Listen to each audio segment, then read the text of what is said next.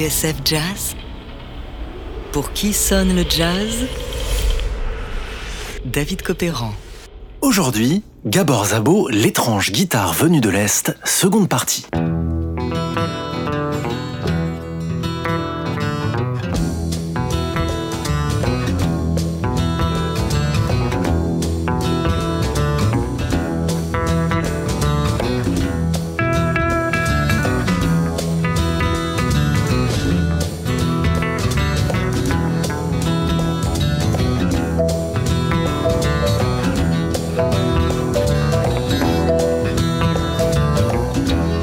Ce n'est qu'en rejoignant Chico Hamilton et son groupe que j'ai trouvé mon propre son, confie Gabor Zabo au magazine Downbeat en 1965.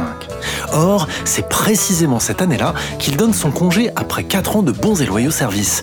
Gabor a la trentaine approchante et un style de guitare bien à lui, dans lequel affleurent ses origines hongroises, ce pays qu'il a quitté au lendemain de la Révolution en 1956. Aujourd'hui, un deuil, le deuil d'une nation, écrase la conscience du monde.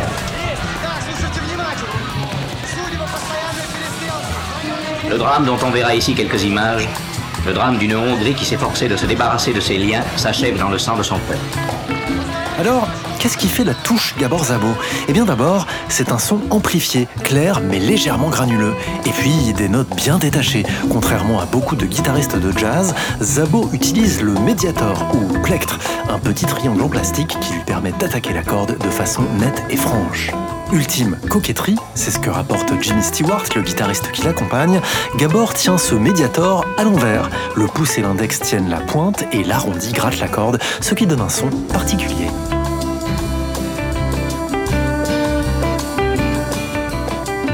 Autre habitude chez Gabor, l'emploi de la single note dont il use et abuse, ce qui lui vaut en général d'être accompagné par un autre guitariste chargé de l'harmonie. Zabo, lui, est un musicien du motif, de l'intervalle et de la phrase. Son péché mignon, les jeux de consonance, résonance ou dissonance, les doigtés qui flirtent avec la justesse et la microtonalité. En fait, à l'entendre, c'est comme si Zabo s'était construit un monde à lui tout seul.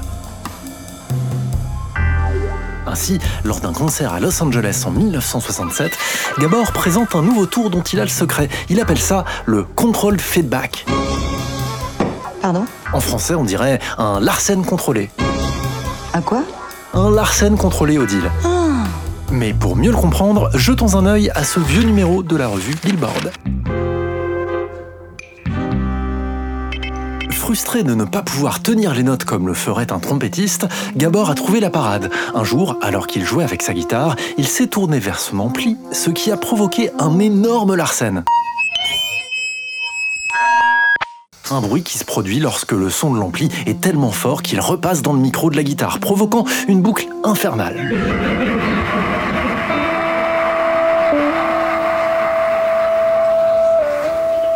Or, en jouant avec le bouton du volume de la guitare, Gabor s'est aperçu qu'il pouvait atténuer la puissance du Larsen tout en conservant l'effet de boucle sonore. Il obtient ainsi une drôle de note tenue, un peu fantomatique, qui selon lui ressemble au sitar indien. Et ça tombe bien, Gabor est fan de musique indienne.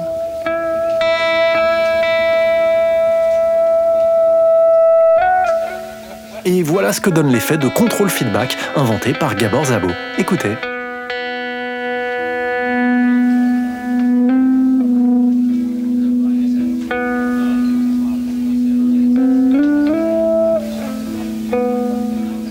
Ce truc, Zabo va le reproduire plus d'une fois, et notamment sur Free Kingfishers, extrait de l'album Bacchanal en 1968, un titre envoûtant sur lequel Gabor laisse libre cours à son obsession pour les musiques tziganes et indiennes qui sont intimement liées. Alors, cap à l'Est.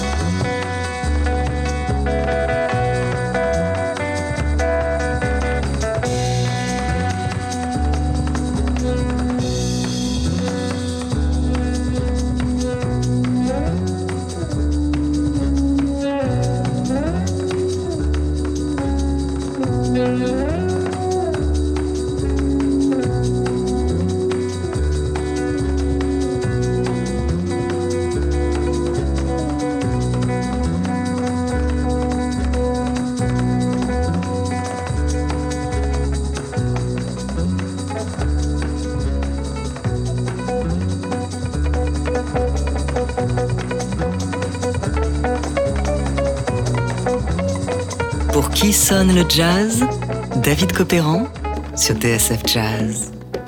C'est donc en 1965, avec son premier disque pour le label Impulse, que Gabor entame sa carrière en leader, une carrière foisonnante.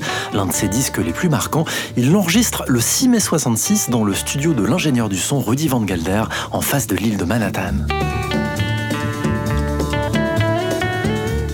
L'album s'appelle Spellbinder, autrement dit l'envoûteur. Difficile en effet de résister à la danse hypnotique de cette Gypsy Queen avec Ron Carter à la contrebasse, Chico Hamilton à la batterie et les deux percussionnistes Victor Pantoja et Willy Bobo. Là-dessus, Gabor Zabo se mue en véritable sorcier. Écoutez.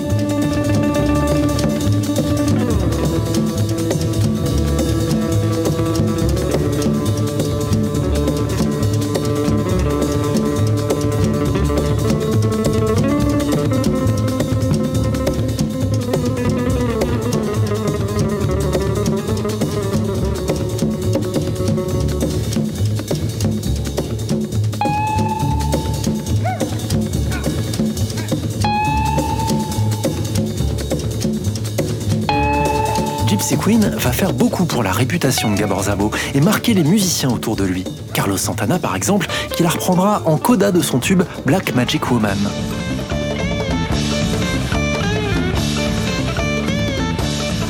Sans jamais renier ses origines, Gabor va s'inscrire dans son époque et dans son milieu, la Californie, qu'il verra flirter avec la pop, avec des résultats plus ou moins convaincants et plus ou moins kitsch, mais aussi chercher le nirvana du côté des ragas de la musique indienne.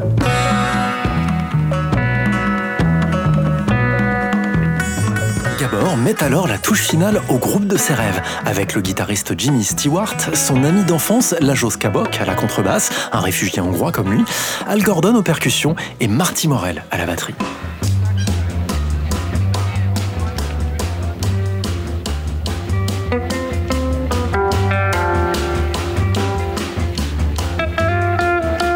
Gabor Zabo est alors à son apogée, au diapason d'une époque où les lignes se brouillent entre le jazz et le rock. Son plus grand succès, The Beat Goes On, sur The Sorcerer en 1967.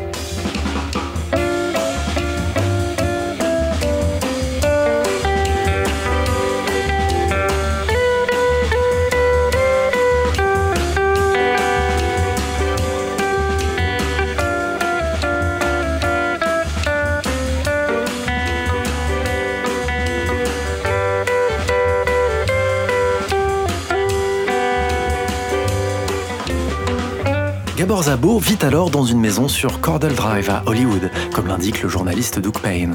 C'est une petite route boisée tortueuse avec villa retranchée typique des hauteurs de Los Angeles. Ses voisines s'appellent Elizabeth Taylor et Catherine Hepburn.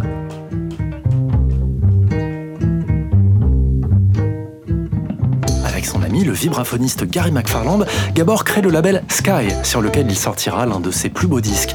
Un album dans lequel il faisait parler son âme zigane autant que son désir de rêve américain. Un disque à images à la fois profond, nocturne, psychédélique. Son titre, Dreams. Peut-être l'un des meilleurs de Gabor Zabo et sa guitare étrange venue de l'Est. Une guitare qui fit de lui l'un des musiciens les plus singuliers de son temps. Pour en savoir plus, je vous invite à vous plonger dans le merveilleux site de Doug Payne, l'une des plus grandes ressources disponibles sur Gabor Zabo. Et voici, extrait de l'album Dreams, The Lady in the Moon.